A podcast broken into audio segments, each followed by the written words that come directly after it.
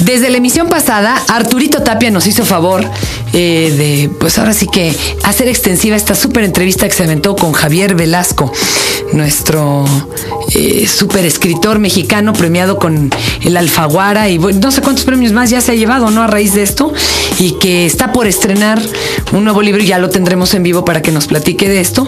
Pero mientras tanto, este, pues aquí siguen Arturo Tapia y Javier. Arránquense. Este, este, este es el podcast de Fernanda Tapia por Dixon Prodigy MSN.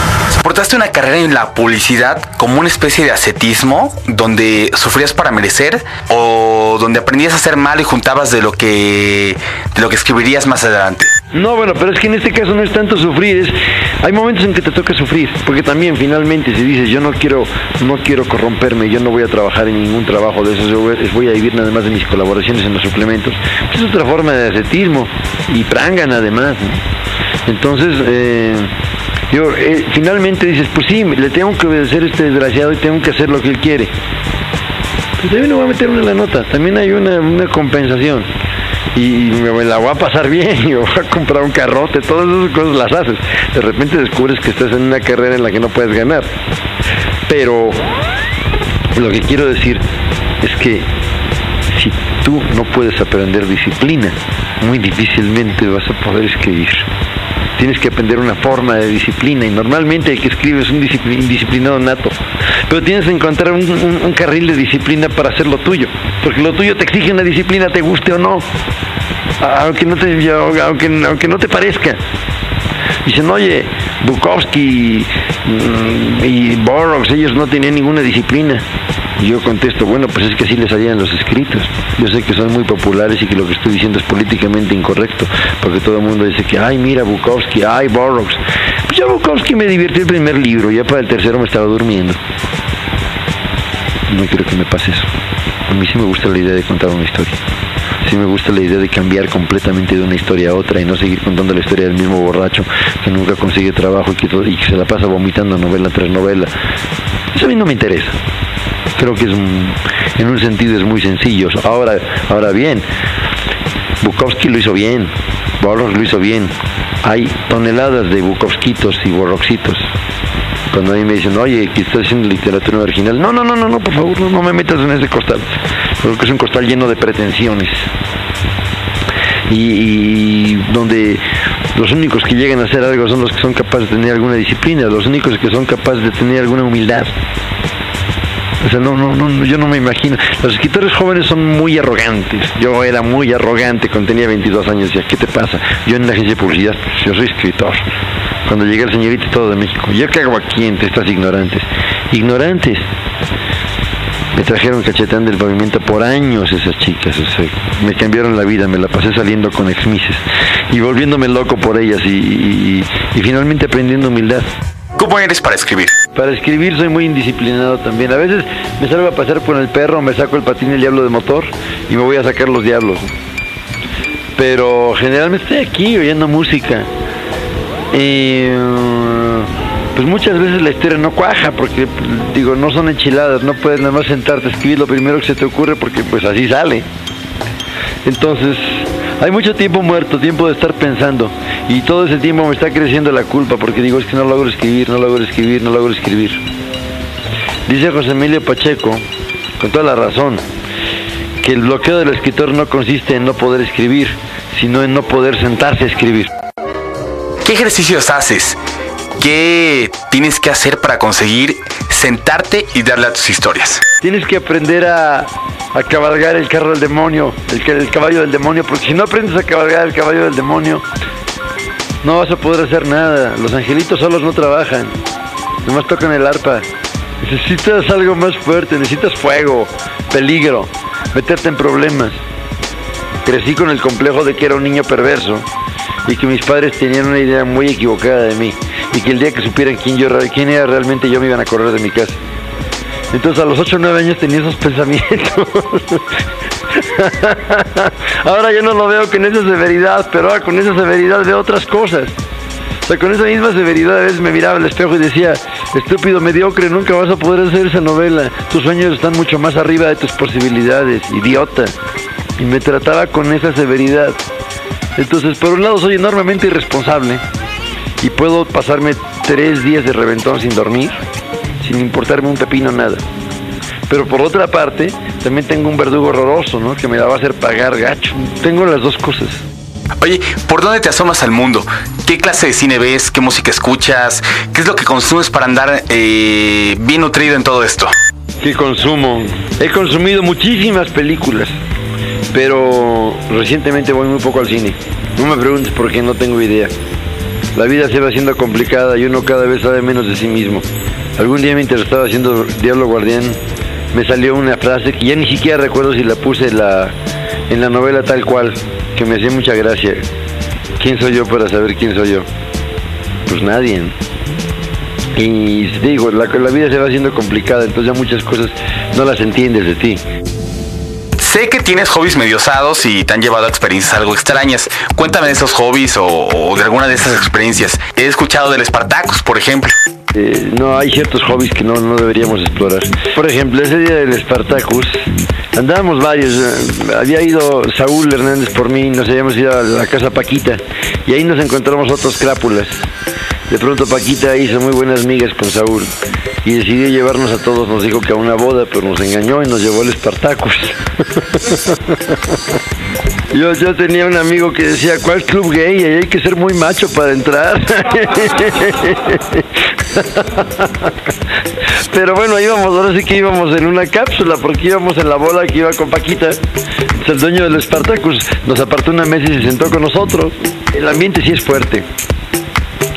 Pero al mismo tiempo, es inolvidable ese lugar. Sí hay que ir una vez en la vida. ¿eh?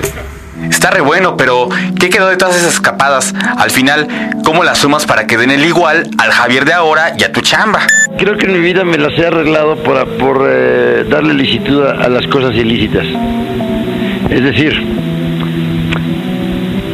convertí las salidas nocturnas en trabajo porque tenía que hacer crónicas para el periódico. Entonces, mientras todos estaban echando a perder su vida, no, yo estaba cumpliendo con mi deber. Entonces, siempre tuve eso. Desde que convertí a comprar discos en un deber porque tenía que escribir siempre trato de hacerlo por ahí. He tenido deberes muy agradables. Alguna vez trabajé en el señorita Estado de México dos años segui- seguidos. Primero pensé que iba a ser un trabajo horrible, lo hacía por el dinero. Cuando vi a todas las concursantes y me explicaron que tenía que convivir con ellas durante tres semanas seguidas, entendí que era el mejor trabajo de mi vida. Y de nuevo, era mi deber, pero yo no me quería despegar ni de tres minutos de mi deber. Y yo creo que fue lo que me amargó un poco más de la publicidad, que era un deber que no me gustaba cumplir. ¿Hubo alguna campaña de publicidad que de verdad te gustara? Solamente las que hacía de broma, que nunca presentaba. Las que hacía para reírme del producto, las que hacía para echar desmadre en la agencia, esas me encantaban. A eso sí me dedicaba con el alma. Pero lo demás no, lo demás...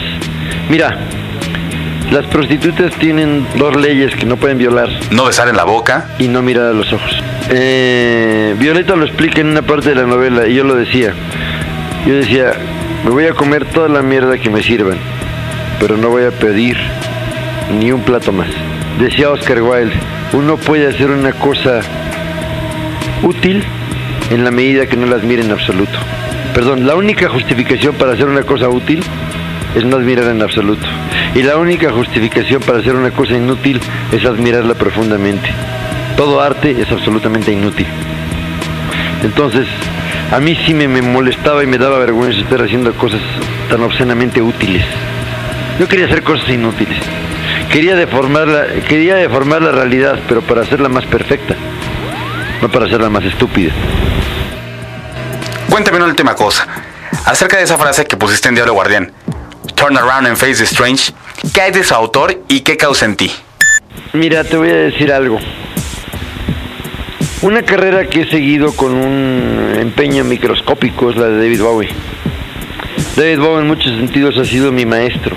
Es lo que Lord Henry Wotton representa para Dorian Gray. Siempre, vi, te digo, vi muy de cerca las cosas que hacía Bowie, cómo lo iba haciendo, cómo eh, contradecía un disco con el otro, cómo le daba la vuelta a las cosas, incluso ciertas frases que dice que son la clave para entenderlo.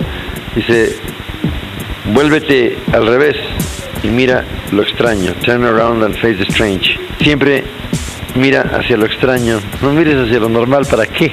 O sea, Bowie, por ejemplo, El tipo siempre, siempre estuvo en las ligas mayores, toda la vida. Aun cuando no era nadie. Él hacía la canción para Bob Dylan. Le hablaba, le hablaba de tú a Jagger, aunque ya en la calle Jagger ni le hablara, aunque Jagger ni supiera quién, e- quién era. En su cabeza, él estaba pensando en las grandes ligas. Y él, él dijo alguna vez, declaró alguna vez, no me sorprendió en absoluto que el solo disco de Ziggy Stardust hiciera toda mi carrera. Y pensé, el día que tenga una novela necesito un Ziggy Stardust. Cuando terminé Diablo Guardián y la vi, dije, esto podría ser Ziggy Stardust. Si hace algo con el premio, esto va a ser mi Ziggy Stardust. Porque siempre pensé que las grandes ligas no están en un lugar. O sea, tú no, no, no, puede ser que de repente un libro te pega y te dicen, señor, ahora lo vamos a llevar a las grandes ligas de en las cuales usted jamás ha pensado. Yo no creo en eso. Yo creo que en las grandes, las grandes ligas es un estado mental. La misma pretensión que tienes al escribir puede ser grande o pequeña. Y la verdad es que yo tenía una rabia muy grande con respecto a mí mismo. Y quería hacer algo que me demostrara a mí mismo que no era el mediocre que durante tantos años me había empeñado en ser haciendo publicidad. Estaba siendo muy duro conmigo. Y solamente un Ziggy Stardust me iba a salvar de eso. Te digo, cuando terminé eso dije, creo que este podría ser el Ziggy Stardust. Y hasta la fecha pienso que lo ha sido. Oye, pues qué interesante. Con Javier sería chido hablar, pero dos días, man. Y yo solo les quiero acabar contando una historia. A Javier lo conocí porque cuando estaba yo en la pan- en, bueno, Espacio 59, que había sido La Pantera, a mí me tocó presentar por primera vez el demo de los caifanes. Y cuando se publica un libro de Javier Velasco acerca de la trayectoria de los caifanes, dijeron, oigan, ¿quién lo presenta? Pues Fernanda Tapia. Ahora, a mí me tocó presentar el demo. Yo nunca fui fan de los caifanes. De hecho, me gustan nomás como tres rolas, una cosa así. No más. Y esto, pues lo sabían los muchachos. Pero fue terrible porque cuando leí el libro y así lo presenté, así estaba la presentación, es un libro lucidísimo. Es de una claridad ante la vida, es de búsqueda y encuentro personal. De veras, lo tienen que buscar y comprarlo. Es en donde Javier Velasco se autocuestiona y encuentra las respuestas a la existencia. El pinche tema de los caifanes es nomás un hilo conductor. Y Lo que se escuchaba de fondo. y digo, y además a mí ni me me gusta el grupo Madres. Y ahí estaba la disquera. Los chavos del grupo que nunca me perdonaron, aunque todavía me dirigen la palabra. Y bueno, la familia de los del grupo. De Javier creo que no había nadie. Bueno, y ahí pasó. Y como a las dos semanas me llaman a un casting a la agencia Walter Thompson.